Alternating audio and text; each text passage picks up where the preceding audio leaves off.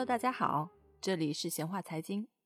一九八八年，中国迎来改革开放十周年，天安门的城楼正式对中外游客开放，国内第一座高能加速器正负电子对撞机组装成功。改革开放的总设计师视察了这个项目，鼓励大家说：“今后我们要在世界高科技领域立足。”这一年，在美国的新泽西州，一个仅有两万人的小镇上。十二岁的男孩卡森·布洛克确定了自己以后要去中国淘金的梦想。小布洛克十五岁时去日本做交换生，加深了对亚洲的好印象。由于自己的父亲经营一家证券研究公司，布洛克从小就跟着他去华尔街参会。参加上市公司的会议时，父亲经常塞给他一份年报，让他自己计算利润。耳濡目染之下，布洛克学会了如何进行证券分析。自然而然的，布洛克在上大学时选择了金融，同时他又辅修了中文。随后从南加州大学商学管理本科毕业。毕业后，他工作了几年，又重返芝加哥肯特法学院，拿到了法律博士学位。有了金融、中文、法律三大技能傍身，2005年他便只身前往中国。他希望中国的掘金梦能够一切顺利。然而事实并非如此。在先后经历了律所打工、旅游、写作、出书、创业，并亏光了所有积蓄之后，他感慨在中国干实业实在是太难了。任何生意只要有人做，就会在一夜之间遍布竞争者。然而就在这个时候，机会来了。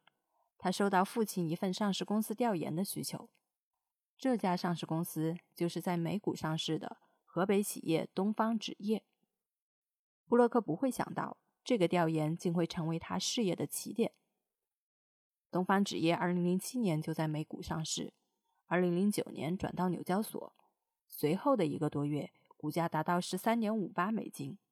当时，布洛克的父亲正在准备将这家公司作为小上市公司推荐给基金公司。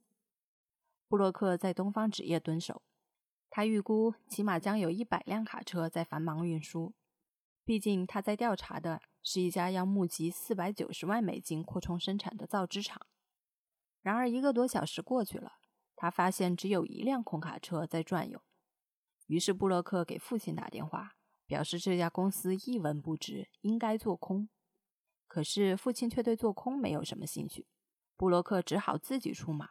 为了把自己的调研费用赚回来，他又花了一段时间，把一份三十页的做空报告发给了华尔街。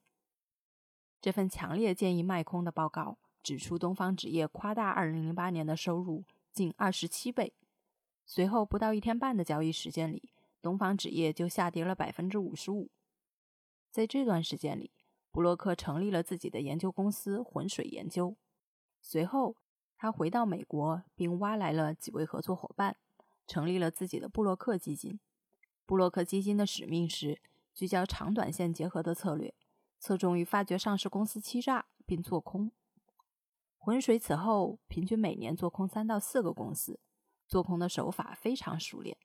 做空前先向券商介入股票并卖出换钱，随后发布做空报告，引发股价大跌，在低价买入股票还给券商获利。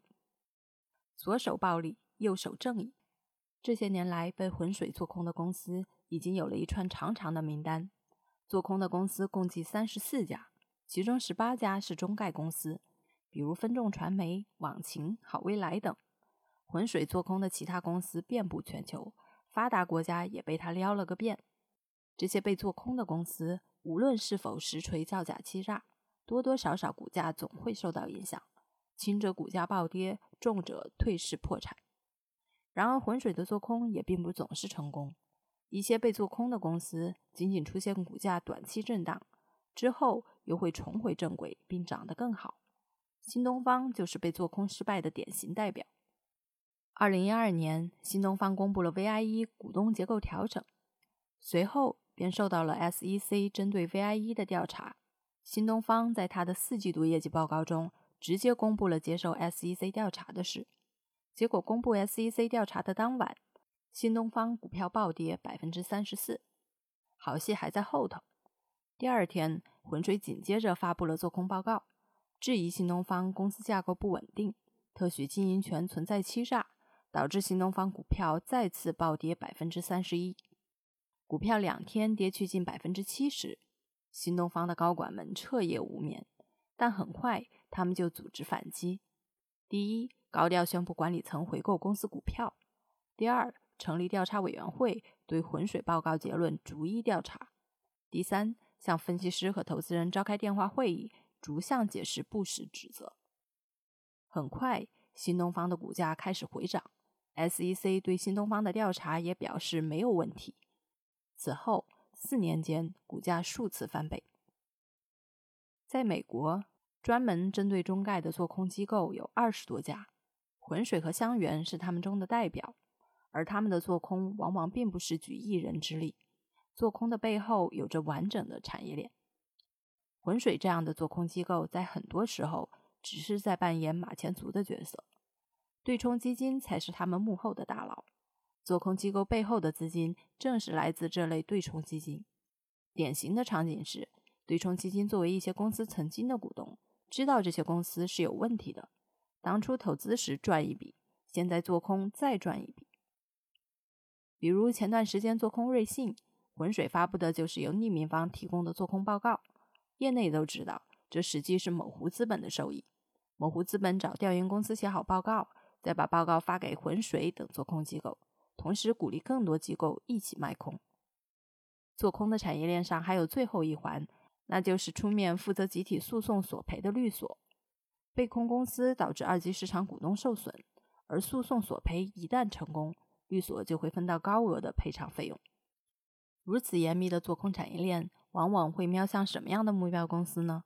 布洛克曾经表示，如果一家公司的利润、盈利能力或者销量好的不真实，业绩不受应有行业周期的影响，那么浑水可能将这些公司列入调查名单。从行业来看，以浑水为例，做空机构偏向于做空实体产业，比如快销、传媒、工业、教育等；而纯粹的互联网公司却较少涉及。这可能与布洛克早年的实业经验有关，且线下业务更便于实地调研。顺着这样的思路去摸索，大家可以优先排查一下自己的持仓中业绩表现特别亮眼的传统公司，控制仓位，避免被瞬间收割。当然，市场上也总会有人乐于冒险。瑞信被锤的当晚，不少人都在推土机前捡到了硬币。二零一二年，新领导是李开复，曾经发文炮轰做空机构香橼，指责其名为打假，实则造假，目的是从欺骗消费者中牟利。做空行为不能自我标榜道德，归根结底，它就是市场机制下的逐利行为。但也不可否认。